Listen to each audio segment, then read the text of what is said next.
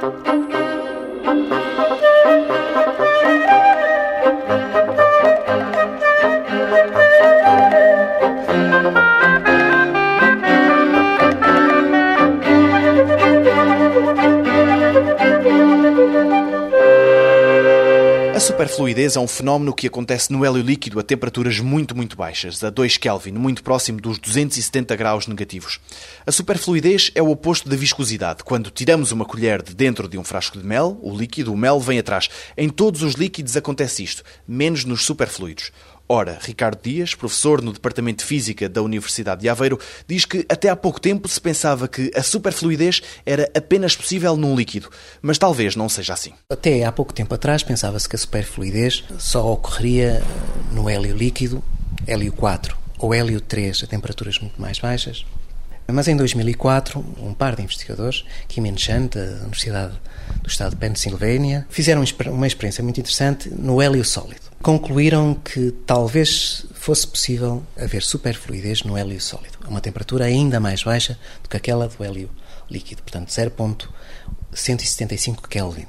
Ora bem, hélio sólido, primeiro, onde é que nós encontramos o hélio sólido? É que o hélio é um, é um elemento muito especial. É o gás mais leve que nós conhecemos, com exceção do hidrogênio.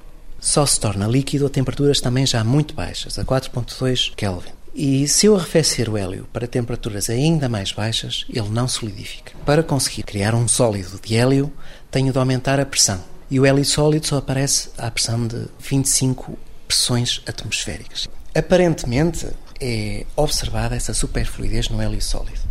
A certeza não é absoluta, porque a observação de superfluidez no hélio sólido ocorreu de uma forma especial. Estes resultados foram publicados em janeiro ou fevereiro de 2004 na revista Nature, por este par de investigadores Kim In Chan, foram mais tarde confirmados pelos mesmos investigadores numa fase sólida que nós chamamos em bulk, aparentemente com, com resultados concordantes com, com a experiência anterior.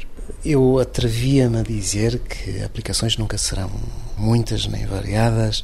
No entanto, é muito importante para a compreensão do fenómeno do condensado de Bose-Einstein, da superfluidez, da própria supercondutividade. Se houver superfluidez nesta fase sólida, estão cobertas todas as fases. Amanhã, no 125 Perguntas sobre Ciência, o crescimento das plantas.